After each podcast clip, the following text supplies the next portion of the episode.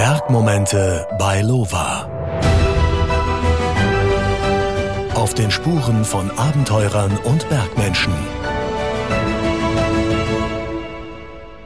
Also viele von uns, die machen im Urlaub 500 Fotos und am Ende ist trotzdem oft keins dabei, bei dem man sagen würde, ja, das hätte jetzt einen Preis verdient. Ich habe heute jemanden zu Gast, der ganz genau weiß, wann er den Auslöser drücken muss, damit am Ende auch was Atemberaubendes rauskommt. Er ist einer der erfolgreichsten Kletterfotografen in Deutschland, gebürtiger Franke, wie ihr gleich hören werdet. Er dreht auch ganz gerne mal im Film, die können wir uns dann auch ganz gerne mal daheim auf der Couch bei Amazon Prime anschauen. Mein Name ist Andi Christel. Ich darf heute die wichtigen Fragen stellen und bei mir zu Gast ist heute der Mann, der die Bergsportler und Bergsportlerinnen gut ausschauen lässt. Fotograf und Filmemacher Frank Kretschmann. Habe die Ehre. Wow, das war eine Vorstellung. Stimmt es denn alles so? Habe ich Bullshit erzählt, Ach oder? Ja, das nehme ich gerne an, so wie du es gesprochen hast. Frank, warum stehst du denn lieber hinter der Kamera als vor der Kamera? Oh, das ist eine gute Frage. Deswegen bin ich da. Das stimmt, ja. Ich glaube, ja, wieso stehe ich lieber hinter der Kamera? Ich glaube, da weiß ich, was ich zu tun habe. Ja, das habe ich gelernt. Und vor der Kamera, glaube ich, war ich auch wirklich sehr selten gestanden. Also ich würde jetzt lügen, dass es mir nicht gefällt, aber ich glaube, ja, dazu habe ich auch keine Ambitionen, würde ich mal ganz klar sagen. Aber es ist ja ganz oft so, auch wenn man nach Kameraleuten sucht oder Kameraleute oder Fotografen googelt, mhm. dann findet man ganz viele Fotos, aber meistens keins, auf dem der Kameramann oder die Kamerafrau zu sehen ist. Exakt, ja, ja. Ja, weil man auch selten, was auch immer schade ist, mit mehreren Fotografen unterwegs ist, ja. ja. Aber was glaubst du, woran liegt es? Also ist man selber scheu, lichtet man lieber andere Leute ab? Womit hat es zu tun? Ja, ich glaube, ganz klar, weil man meistens der Mann am Set ist mit dem Foto in der Hand und der die Story, das Geschehen dokumentiert und ja gut, es hat sich schon viel geändert hier mit iPhone in der Hosentasche. Also dann ist mal logisch auf dem einen oder anderen Bildchen im Biwak oder sonst wo zu sehen, aber natürlich die Jungs stehen meistens im Rampenlicht und weniger der Mann dahinter oder die Frau. Aber dann gefällt es dir quasi, die Strippen zu ziehen, oder? Also jetzt nicht irgendwie zu, ich sage jetzt nicht spannen, aber es ist jetzt nicht so diese Beobachterposition, sondern du hast schon gern die Zügel in der Hand dran. Interessanter Ansatz. Ja, ja, doch. doch klar. Wenn man es von der Seite aus, also ich habe immer versucht, jetzt bei den Berggeschichten die wir so abgelichtet haben, wirklich nur zu dokumentieren. Das war mir immer sehr wichtig. Aber logischerweise musst du hier und da ein paar Fäden ziehen, um zu deinen Bildern zu kommen oder ja, mit Erfahrung hier und da zu wissen, wo man zu stehen hat, wo der andere zu stehen hat. Und jetzt gerade in Hinsicht auf unser kleines letztes Abenteuer war ich wohl eher der Strippenzieher als derjenige, der abgedrückt hat. Bei dem letzten Projekt, von dem du gerade redest, hast du aber auch eine Strippe gezogen, die dann eigentlich zu einem Unfall geführt hat, oder? Oh, da hat jemand sich schlau gemacht. Genau. Magst du die Geschichte kurz erzählen? Ich kann die Geschichte kurz erzählen. Ja, ich glaube, ich weiß, auf was du raus willst. Ähm, unser letztes Abenteuer nannte sich North Six mit dem Simon Gürtel und mit dem Roger Shelley. Das war jetzt den Spätsommer, wo wir alle sechs Nordwände mit dem Fahrrad verbunden haben. Und das Ganze in ja 14 Tagen. Und war von daher ein Erfolg, aber weil wir gerade das Thema Dokumentieren hatten, war eben ein Moment ganz am Anfang, wo wir alle ganz wild unterwegs waren und ich natürlich nach einem schönen Foto gesucht habe, nach einer schönen Aufnahme, die Jungs beim Biken und da ist mir auch sofort eine Brücke ins Auge gefallen. Du saßt im Helikopter, muss man dazu sagen, Nein, oder? in dem nee? Fall nicht. Okay. genau. Nee, wir, es ging da um eine um eine Fahrradaufnahme. Und es war ziemlich schnell klar, wenn die Jungs hier mit ihren Rennrädern unterwegs sind, dann hat man für so ein Foto immer sehr wenig Zeit und dann sind sie weg. Und dann sind sie wirklich weg. Und bis man sie dann wieder hat, dauert es lange und ich sage, komm, einen schönen Schuss hole ich mir jetzt auf der Brücke.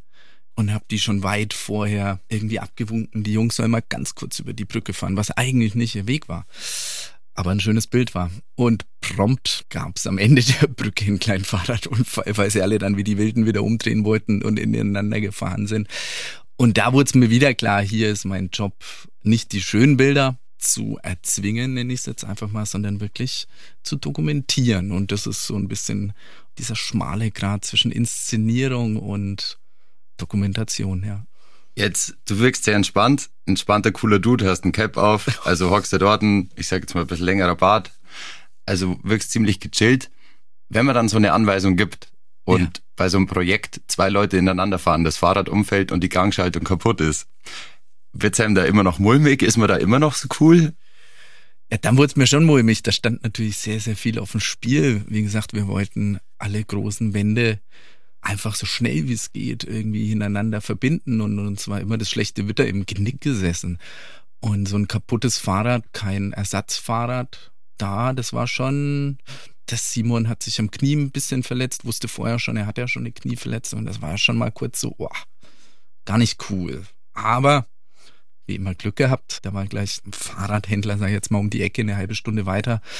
Und es ging am Ende gut aus. Wir haben ganz kurz die Fahrräder gewechselt und wir konnten das Ganze noch relativ schnell über die Bühne bringen, alles cool. Aber da hat's mir wieder gezeigt, so, ey, ja, gerade bei solchen Aktionen, die nichts mit Werbung zu tun haben, sondern wirklich mit dem Bergsport, so wie ich ja angefangen habe, einfach das Dokumentieren von Begehungen, von Expeditionen oder wie auch immer, geht's vorrangig mal ums Dokumentieren und dann natürlich, ja, versuchen, möglichst schöne Bilder nach Hause zu bringen, aber ich stelle immer wieder fest, dass das ein schmaler Grat ist zwischen ich zeige die Realität und ich zeige das, was ich als Fotograf gerne hätte.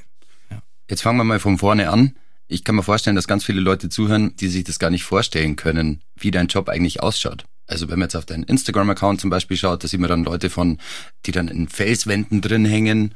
Da musst du quasi überhalb dem Menschen sein oder ist es dann eine Drohne oder kletterst du dann mit den Leuten? Wie schaut dein Arbeitsalltag aus? Also mein Arbeitsalltag ist meistens im Büro. nee, also du hast es gerade schon angesprochen. Instagram habe ich jetzt schon sehr lange nicht mehr aufgemacht. Aber da wird natürlich ein Bild gezeigt, was ein sehr schönes Bild ist. Aber das Jahr hat viele, viele Tage und man pickt sich natürlich da die schönsten raus.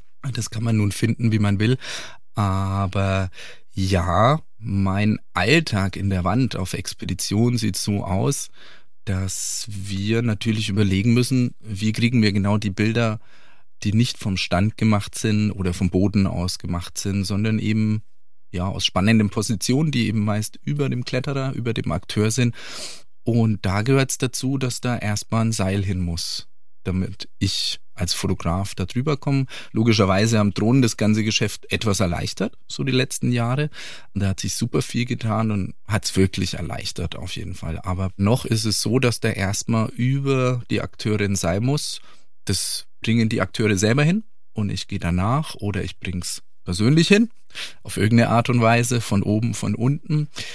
Und dann lässt man das aus dem Bild verschwinden. Also ich ziehe das Seil, an dem ich hänge, wieder zu mir hoch und schon ist das Bild frei. Ja. Ah, okay. Also passiert das auch mal, dass du unten in einem Klettergurt stehst und dann klingt man dich ein und zieht dich einfach hoch?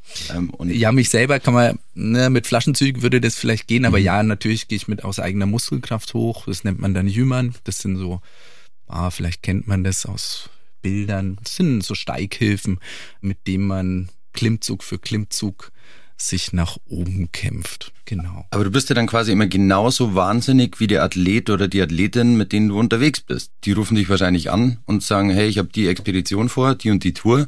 Wie schaut's aus? Machst du ein paar Fotos? Und du gehst ja quasi das gleiche Wagnis fast schon ein, oder? So sind meistens die Anrufe, so wie du es gerade gemacht hast, genau. Da ruft irgendwer an und sagt, hey, passt auf, hast Zeit, kommst mit. Und so fängt das Abenteuer auch meistens an, ja, mit einem Anruf aus dem Nichts, manchmal von guten Freunden, manchmal von Unbekannten, die man dann doch kennt aus, ja, aus Medien. Und so hat sich das Ganze entwickelt. Und dann, ja, plant man zusammen.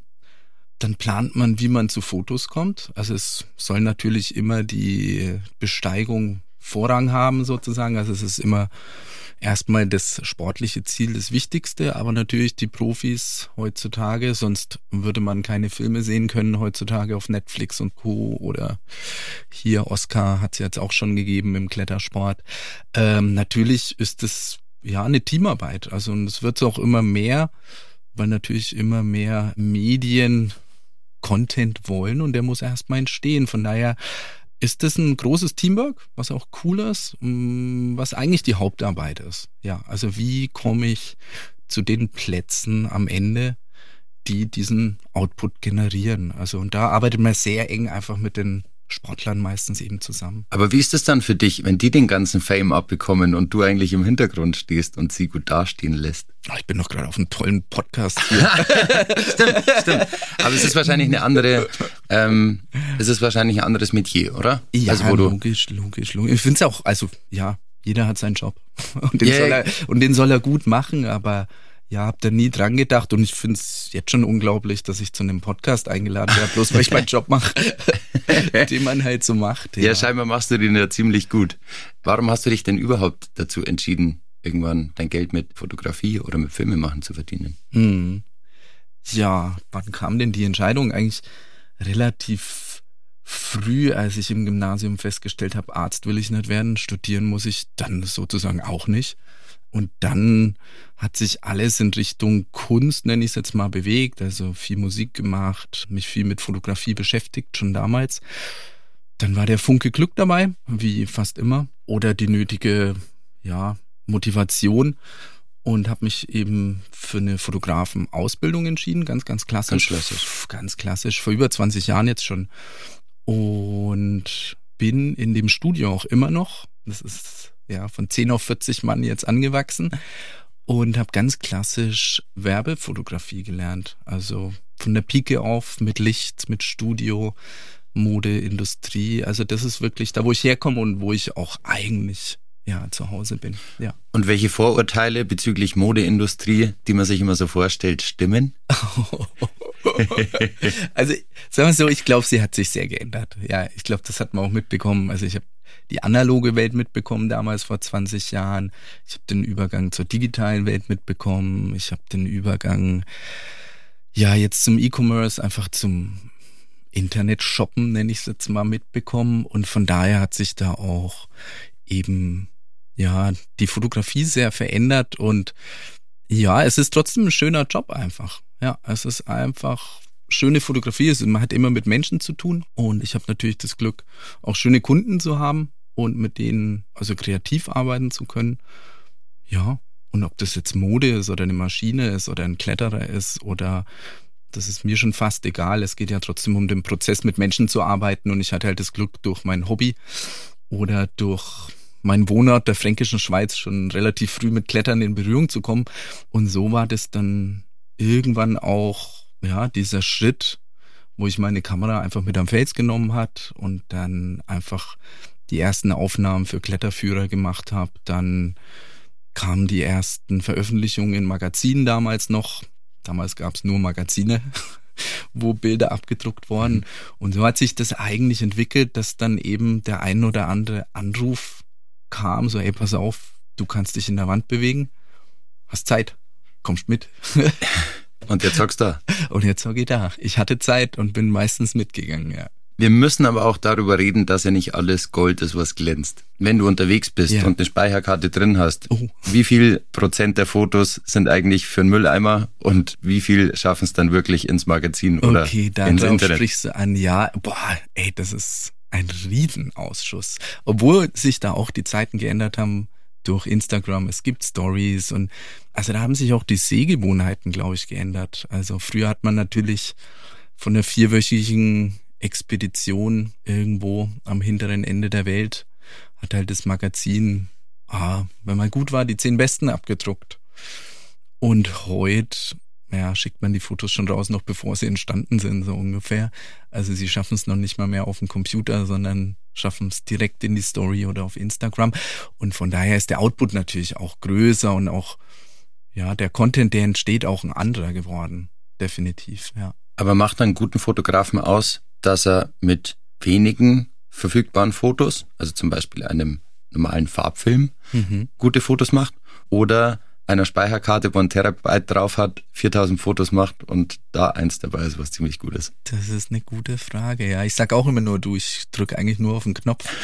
und ich habe halt das Glück, an schönen Orten zu sein und das Foto kann jeder andere auch machen. Und es stimmt wahrscheinlich auch zu einem gewissen Teil. Die Technik ist unglaublich gut geworden, die Bildbearbeitung ist super gut geworden und hinter einem Foto steht oft einfach eine große Vorbereitung. Oft hat man natürlich auch Glück, Da ist es dann egal, wie viel, ob man nur einen Film dabei hat oder eine große Speicherkarte, zur richtigen Zeit am richtigen Ort zu sein. Und ich glaube, da bedarf es ein bisschen das Auge natürlich oder vielmehr glaube ich, was einen guten Fotograf ausmacht, ist das Gespür für die andere Seite. Mhm. Ja, also gerade wenn es um das Fotografieren von Menschen geht und witzig müssen Fotografen immer sein, finde ich, oder? Weil, also, na, ich, ich finde, also, wenn jemand von mir Fotos macht, ja. dann tue ich mir immer ganz schwer, irgendwie natürlich vor der Kamera zu stehen. Geht dir wahrscheinlich ja. ähnlich, weil ja. du auch lieber hinter der Kamera stehst. Aber wenn die Person mir gegenüber meine Art von Humor checkt, mhm. dann ist es viel einfacher. Das ist eine schöne Frage und das ist auch, ja, es muss nicht Humor sein, vielleicht in deinem Fall ist mhm. es Humor, der dich abholt aber eigentlich ist es ja das Verständnis, von dem du redest. Und ich glaube, am Ende macht das einen guten Fotograf aus. Ja, eben das Verständnis für die andere Seite zu entwickeln, die Empathie und zu wissen, wann man abdrücken darf, so ungefähr. Ja, also wenn es jetzt um intime Momente geht, was im Bergsport natürlich auch oft der Fall ist, äh, weil es hier und da mal heiß hergeht und man sich oft fragt, so, pff, kann ich jetzt auch noch die Kamera auspacken? So, also da gibt's für mich jetzt auch Vorbilder oder Sachen, wo ich sage so, die haben mich fasziniert. Also das waren so Bilder oder Filmsnips, wo ich gesagt habe, so, boah, und da noch die Kamera auspacken, madre mio, ja. Was sind denn so Momente, wo du die Kamera lieber eingesteckt lässt? Ich muss sagen, so in den letzten Jahren, ich habe mehr und mehr damit begonnen, gerade am Berg, mhm. das Handy öfter mal im Rucksack mhm. zu lassen. Mhm. Und mhm. nicht auszupacken, weil ich mir dachte so, boah, nee, das ist mhm. jetzt für mich. Und das kommt jetzt, der Sonnenuntergang kommt jetzt auf einem Foto, mhm. das ich mit meinem Smartphone mache hundertprozentig nicht darüber, wie es im echten Leben gerade ist. Wie oft hast du diese Momente noch? Äh, eigentlich immer, weil ich privat gar nicht fotografiere. Meine Kinder noch ab und zu, klar mit dem iPhone irgendwo, wenn wir rumhampeln. Aber da bin ich der Genießer. Ja. Also da weiß ich die Momente zu schätzen einfach und weiß auch, ja, das Foto ist in meinem Kopf abgespeichert, ob ich da jetzt drauf drücke oder nicht. Und ich kann da relativ klar unterscheiden, okay, jetzt bin ich für, ich nenne es jetzt mal Job, unterwegs und da versuche ich natürlich jede passende Gelegenheit zu nutzen oder die mir zu erarbeiten, weil es steckt ja trotzdem Arbeit dahinter, zu wissen, wann ich wo zu sein habe, um dieses Bild eben zu bekommen. Ne, also klar, wenn noch ein Team irgendwo dahinter steckt, ist da einfach Erfahrung wahrscheinlich wichtig, ein bisschen Gespür für die Berge, für die Dimension ganz oft. Also das ist was, was was ich auch diesmal wieder gelernt habe, die man einfach immer wieder unterschätzt. Ja. Was meinst du damit? Die Dimension der Berge. Also, dass ja, sie groß sind dass oder sie hoch. groß sein können, genau.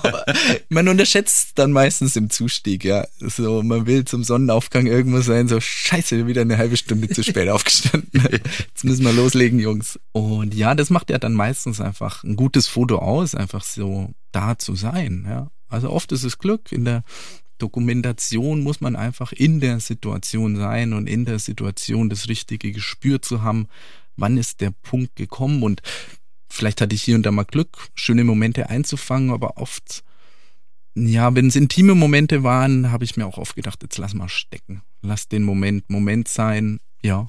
Hast du da vielleicht Tipps für die Leute, die zuhören? Weil man hört ja immer wieder von Leuten, die sich in Gefahr begeben oder das Handy fallen lassen oder Sachen fallen lassen, weil sie irgendwie einen coolen Shot machen wollen für Instagram. Also passiert es dir wahrscheinlich auch ab und zu, oder? Wie oft begibst du dich in Gefahr und wie geht man damit um? Da müsste man jetzt erstmal definieren, was Gefahr ist. So, also ich würde mich nie bewusst in Gefahr begeben. Also ich will auch wieder nach Hause kommen. Klar, da bin ich jetzt, glaube ich, eher der vorsichtige Mensch oder bin immer zum Glück zusammen mit Profis, die doch immer wissen, was sie tun und immer ein Augenmerk auf ihre Fotografen haben. Also natürlich alles schon passiert, aber natürlich will man natürlich, dass das Team gesund nach Hause kommt und das ist einfach das was Wichtigste. Ist denn, was ist denn alles schon passiert? Dass Freunde nicht nach Hause kommen, ja, weil sie unvorsichtig waren und ich glaube, jedem Profi, mit dem wir unterwegs waren, der hat da seine eigene Geschichte zu erzählen. Und jedem ist bewusst, wo wir uns aufhalten und was man dem anderen zumuten kann und sollte. Ja. Und da oft ein Bild nicht so wichtig ist, wie das Letzte rauszukitzeln aus irgendeiner Situation. Ja. Aber ist das eine Entwicklung, die es in den letzten Jahren gegeben hat, dass alles immer krasser sein muss, alles immer wilder ausschauen muss und alles noch extremer sein muss? Also ist da irgendwann mal eine Grenze erreicht oder geht's immer weiter? Boah, weiß ich nicht. Also man sagt ja immer, jetzt ist die Grenze erreicht. Also boah, als ich Free Solo gesehen habe, irgendwie das Solo von Alex Honnold am A-Cap, da fällt mir nichts mehr dazu ein. Also wenn man selber dort schon gewesen ist, dort geklettert ist, dort fotografiert, also kann ich mir nicht vorstellen. Kann ich mir, obwohl ich es kenne, nicht vorstellen. Also viel von dem, was gerade gemacht wird, kann ich mir jetzt schon nicht mehr vorstellen. Also ich habe auch nicht an den Erfolg von unserer letzten Tour geglaubt. Aber von daher möchte ich das noch gar nicht mal unterschreiben, dass die Grenze schon erreicht ist. Ich glaube, wenn man kreativ ist, gibt es dann noch viel zu machen. Natürlich, ja, die Erde hat ihre Grenzen. Also da, denke ich, war man schon fast überall. Es gibt noch unbestiegene Gipfel und so weiter und so fort. Aber genau das meine ich. Also man hat ja schon alles gesehen irgendwie. Also irgendwie, auch auf ja. YouTube und, ja, ja. Und, und filmemäßig entwickelt sich der Mensch vielleicht irgendwann mal wieder dahin, dass man sagt, okay, es muss jetzt nicht noch krasser sein, sondern einfach vielleicht schön und nicht der höchste Gipfel, sondern ich glaub, die Zugspitze. Die, ja, ich glaube, die Entwicklung ist auch schon da, wenn man so das Storytelling hat sich ja schon verändert, das definitiv. Und wird sich auch immer wieder ändern. Sehgewohnheiten ändern sich, also gerade unfassbar schnell habe ich das Gefühl. Also früher war es undenkbar, dass es eine GoPro ins Kino schafft. Heute ist es Alltag geworden oder also diese Entwicklung ist schnell. Und Aber ärgert dich das nicht auch? Also, dass dann Leute plötzlich mit einer GoPro rumrennen und genauso schöne Aufnahmen machen wie du, der es gelernt hat. Nee, überhaupt nicht. Nee, nee, nee, nee, auf gar keinen Fall. Nee, jeder soll seinen Stil finden. Und ich habe meine Einstellung zu meiner Filmerei, zu meinen Abenteuern, also zu meinem Job oder auch meinen. Also Diskussionen gibt's natürlich heutzutage einfach öfters. Also auch wenn man eben mit Athleten unterwegs sind, die Content benötigen und da ja, sitzt man schon den einen oder anderen Abend mal da und klärt, okay, was müssen wir jetzt eigentlich nach Hause bringen alles, um Sponsorengelder zu bekommen, um außen erfolgreich dazustehen, wie viele Posts müssen am Tag. Und da bin ich immer derjenige, der eher zurückrudert, weil ich sage so, ey, also ich werde jetzt heute nichts posten. Ich werde weder meine Kamera auspacken noch sie auf dem Computer spielen. Nein. Aber genau dann hast du so einen Druck. Es sind Dinge versprochen worden an Sponsoren etc. Ja. Und dann kommst du am Abend heim mhm. Und was ja auch mal passiert ist, dass die Speicherkarte dann kaputt ist. passiert. Ja, was macht man da? Ähm, die Welt wird sich immer weiter drehen. Aber mit einem Post oder ohne einem Post. Wie oft ja. passiert das und, und wie geht man damit um? Weil ich stelle mir vor, ja. keine Ahnung, es ist ja wie wenn ein Koch in der Küche steht, irgendwie sieben Stunden Essen zubereitet und zum Schluss macht er so viel Salz dran, dass man es einfach nicht mehr essen kann. Ja. Das ist ja das Ärgerlichste, was passieren kann. Also auch hier wahrscheinlich über die Erfahrung, also ich versuche einfach nicht solche Sachen zu versprechen. Ne, also das ist schon mal das Erste. Und auch gelernt, diesen Druck zu nehmen und auch den anderen Leuten den Druck zu nehmen. Also gerade den Athleten einfach so. Wir sind jetzt hier zum, ich nenne es mal Sport machen, zum ich Klettern, mal Sport machen. zum Klettern und nicht zum Posten. Und das ändert sich schnell einfach. Also diese Medienlandschaft ändert sich unglaublich schnell und ich glaube, die Ruhe habe ich einfach weg, mich da weder, nee, ja, da lasse ich mich auch nicht mehr stressen. Ich nenne es mal Sport machen, das klang so, als wärst du Golffotograf. Wie kannst du immer so ruhig bleiben? Also was ist dein Geheimrezept, beziehungsweise hattest du irgendwann in deinem Leben so den Moment, wo du gemerkt hast, okay, es bringt eh nichts, wenn ich mich aufreg? Hm, hat man den nicht jeden Tag? Diesen Moment? Schon, aber wenn ich dir so zuhöre, das ist halt einfach so fast, easy, ja. locker. Tja, Momente gab es da wahrscheinlich viele, aber es gibt die Situation, wo man Gas geben sollte und ich glaube, das weiß man dann auch. Und am Ende nützt es ja sowieso nichts, wenn schon vorher die Pferde wild gemacht werden. Und wenn dich jetzt so ein Athlet oder eine Athletin vorher anruft und sagt, du pass mhm. auf, ich würde jetzt gerne in einem Dreivierteljahr mit dir die und die mhm. Tour gehen. Mhm. Und das hat zum Beispiel noch nie jemand vorher gemacht. Mhm. Dann nimmst du das ja wahrscheinlich mit ins Bett. Oder? Dann mhm. denkst du doch wahrscheinlich drüber nach. Aber das ist ja eigentlich nicht gut, wenn man da dann jeden Tag drüber nachdenkt. Oder wenn man privat nicht mehr von Arbeit trennen kann. Mhm. Wie schaffst du das? Schöner Ansatz, ja.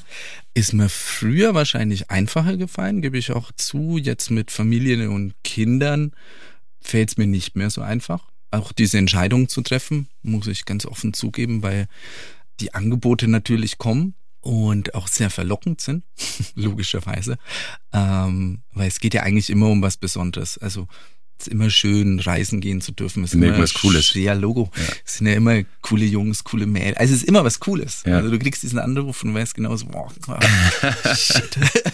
Hätte ich schon Bock. oh, fuck. Das ist schon geil.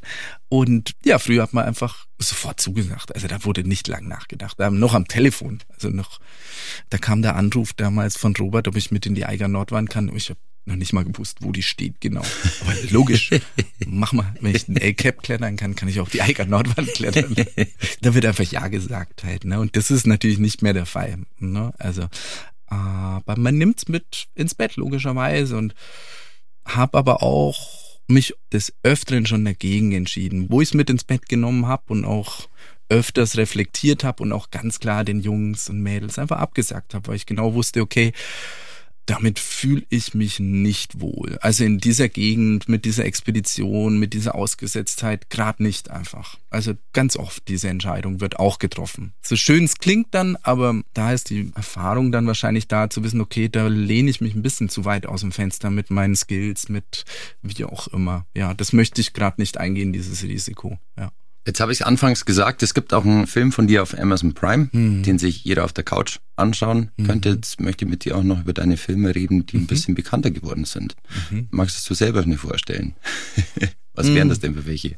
Und oh welche, je, welche sind vielleicht nicht so bekannt und sollte man trotzdem unbedingt anschauen? Okay, ähm, ja, auch hier muss man ausholen. Also dieser Amazon Prime Treffer ist total schön. Ist natürlich eine schöne Referenz. War mein erster Film, also der mich eigentlich auch so ein bisschen in diese Richtung geschubst habe, sage ich jetzt mal, ist ein tragischer Film, weil eben ein Freund von mir gestorben ist. Das ist auch so das Thema von dem Film, weil der Daniel damals, ich habe mich gegen diese Expedition entschieden und er ist für mich gegangen und ist aber nicht wieder zurückgekommen. Und dann bin ich damals, haben wir diese Expedition wiederholt, weil wir konnten seinen Körper auch nicht finden. Das war im ähm, indischen Himalaya und der ist dann in die Gletscherspalte gefallen und ich wollte da einfach ja auch was hinterlassen.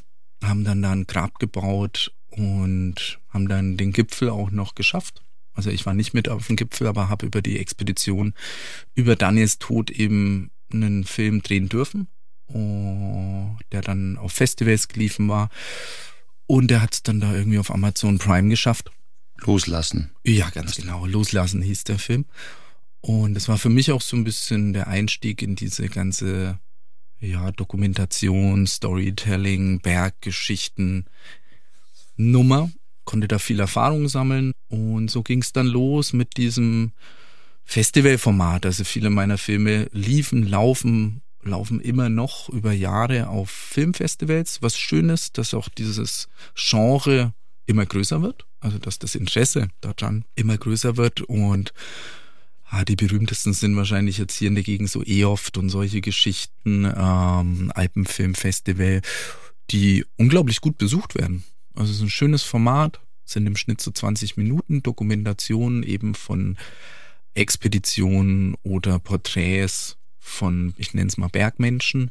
Und dieses Format wächst und wächst und wächst und bin da eben damals schon relativ früh reingerutscht und habe mich dem angenommen. Also jede Expedition, die wir dann geführt haben, war schon das Ziel, irgendwo einen Festivalfilm daraus zu machen und es hat eigentlich immer geklappt und so ging es dann nach China, Song for Tomorrow lief über drei Jahre.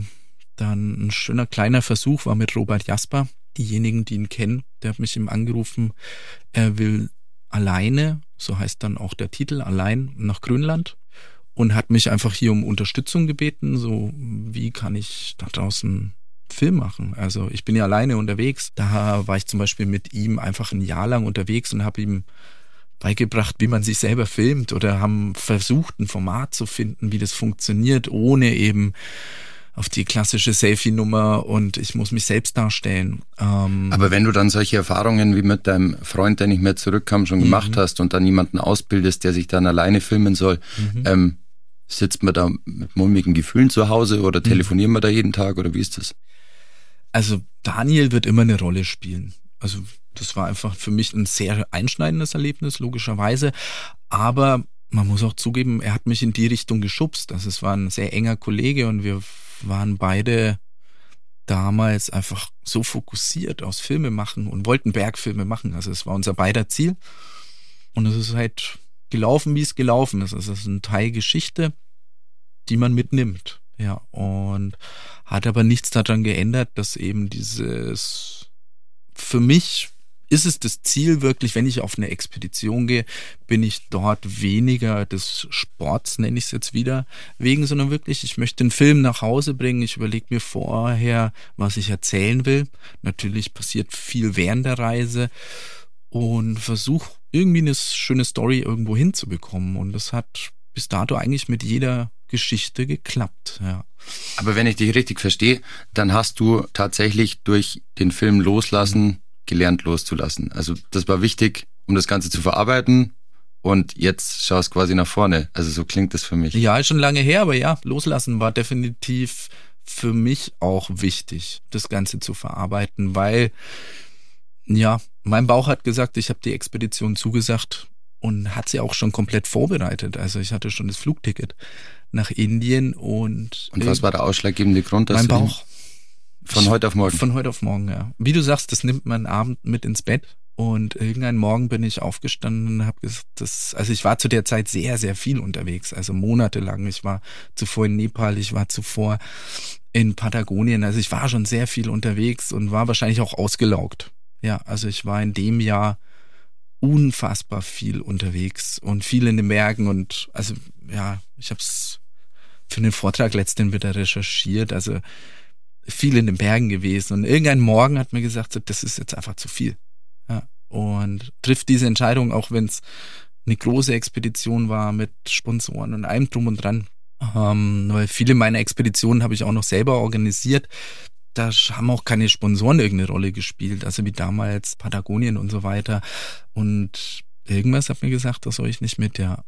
Und habe dann eben mit Daniel, mit dem, das war damals mein Partner, mit dem ich viel gemacht habe und dem habe ich es zugetraut. Und ich so, ey, hast du Bock? Und er so, logisch, klar, klar, geil, geil. Und dann hat man noch, glaube ich, drei Wochen, um uns da zusammen irgendwie nochmal auszutauschen. Für den Sponsor war es okay, für die Athleten war es okay. Ja, das war eine Entscheidung, die halt, ja. Also ist es aber dann im Bergsport auch so, dass Leute Entscheidungen treffen und dann passt es, oder? Also dann ja. ist es so, wenn er sagt, ich habe da Bock drauf, dann ja. macht man sich da keine Gedanken mehr, sondern der wollte es ja machen. Ja, also er war ja, ist bis heute wahrscheinlich einer der motiviertesten Menschen, die ich je kennengelernt habe, in jeglicher Hinsicht. Von daher, ja, ja, es war gut so. Das war gut so. Jetzt verstehe ich aber auch ein bisschen, warum du so ein entspannter Dude bist. Weil, naja, also ich glaube, wenn man solche Erfahrungen in seinem Leben schon gemacht hat oder was weiß ich, dann hat, schläfst du wahrscheinlich entspannter ein und stehst chilliger auf, weil du jeden Tag weißt irgendwie, was man eigentlich hat am Leben. Und gerade wenn du sagst, du hast Kinder und Familie und da passt alles, dann äh, kann ja. ich mir schon vorstellen, dass du. Ja, ich bin zufrieden. Ja, ja, ich bin sehr zufrieden und ich weiß auch, was die letzten 15 Jahre in den Bergen, also was das für ein Privileg ist, diese ich nenne es jetzt mal Telefonanrufe zu bekommen von irgendwelchen Jungs, ähm, die dich halt fragen, ob man mit nach Grönland will oder sonst wohin und man eigentlich nur Ja sagen muss. Sind es denn immer nur Profisportler oder sind da mittlerweile auch, sage ich mal, Hobby-Influencer dabei, die eigentlich noch keine Ahnung haben vom Berg gehen und denen du auch sagen musst, so, du überleg dir das nochmal ganz kurz. Mm, also diesen klassischen Influencer kenne ich auch, glaube ich, gar nicht. Okay. Ja. Ich glaube, die brauchen dich ja nicht. Ich glaube, die brauchen mich nicht. Die machen so tolle Fotos. also zu was braucht man dann noch einen Fotograf? Ich find's so cool. Ich war auf deinem Instagram-Account, was ja, was ja das Portal ist für Fotografen. Ja. Eigentlich, ich glaube, du hast 3000 Follower. Es sind die krassesten Fotos ich, überhaupt zu sehen da drauf, wo man sich denkt, okay, es ist ja eigentlich eine Fotoplattform, mhm. aber das ist anscheinend nicht das, worauf es ankommt. Nein, ich, nein, ja. nein. Es ist nicht wichtig. es ist einfach nicht wichtig. Also es mag sein, also vielleicht habe ich da auch irgendwas falsch verstanden. Also ich bin mir sicher, dass es Menschen gibt, die dadurch ein unglaubliches Einkommen erlangen und ich gehöre nicht dazu, weil ich den Zug verpasst habe und meine Festplatten voll an Goldschätzen sind, die ich nicht mit der Welt teile. Aber es ist für mich das falsche Medium. Es ist interessant und es ist auch eine gute Inspirationsquelle. Also ich möchte das nicht verteufeln, aber ich kann es nicht nutzen, wie es genutzt wird. Ich kann es nicht, ich möchte es nicht, ja. Was auch eine gute Inspirationsquelle ist, ist dein letzter großer Film, mhm. Lifelines. Da geht's um zwei Freunde, mhm. deren Leben sich irgendwie in andere Richtungen entwickelt mhm. hat, oder? Mhm. Aber der Berg verbindet sie trotzdem immer noch. Mhm. Mhm. Wie kamst du der Geschichte? Da kam's dazu, Roger Shelley würde ich jetzt nach all den Jahren, der eben auch bei Loslassen einer der Bergsteiger war, ist ein, eigentlich mit einer meiner besten Freunde geworden, muss ich klar sagen. Also uns verbindet so viel in den Bergen von Indien bis Patagonien bis die Eiger Nordwand.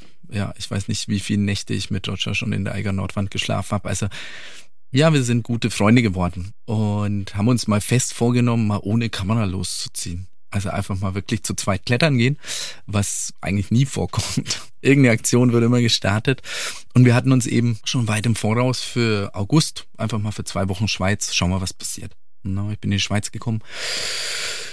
Ja, und dann haben wir uns da bei der Jungfrau im Berner Oberland eben verabredet. Da ist das Rotbrett, das ist so ein großer Wandabbruch mitten in der Wand, nenne ich es jetzt mal. Also unglaublich bombastisch wunderschön ausgesetzt mit einer kleinen Hütte. Und da kam Stefan Siegrist dazu, auch ein guter Bekannter und Freund, mit dem er schon öfters was zu tun hatte. Ja, und dann war halt doch wieder die Kamera dabei. und dann haben die zwei Jungs eben da eine Erstbegehung gearbeitet, soweit Standard. Und dann kam es an einem Abend zum Eklat in der Hütte, was mich etwas geschockt hat was mir auch vorher nicht bewusst war. Die klar, Streitereien. Also, ja, genau. Ja. Es kam zu einem riesen Rums. Die zwei haben sich gefetzt, oder oh, ihr alle? War die zwei. Ich war stiller Beobachter. Im wahrsten Sinne, das ist einer dieser Momente, wo ich die Kamera nicht ausgepackt habe. nee, mir war das nicht bewusst, dass die zwei sich schon so lange kennen. Also wirklich zusammen in der WG gewohnt haben, als, ja, wie alt waren sie? Ja, Sturm- und Drangzeit. So eine typische Kletter-WG. Uli Steck, Stefan Siegrist, Roger Schäli, die ganzen großen Schweizer Namen. Schöne Geschichte. Und die zwei waren eben schon sehr, sehr viel in ihrer frühen Jugend unterwegs. Patagonien und weiß der Himmel noch nicht wo.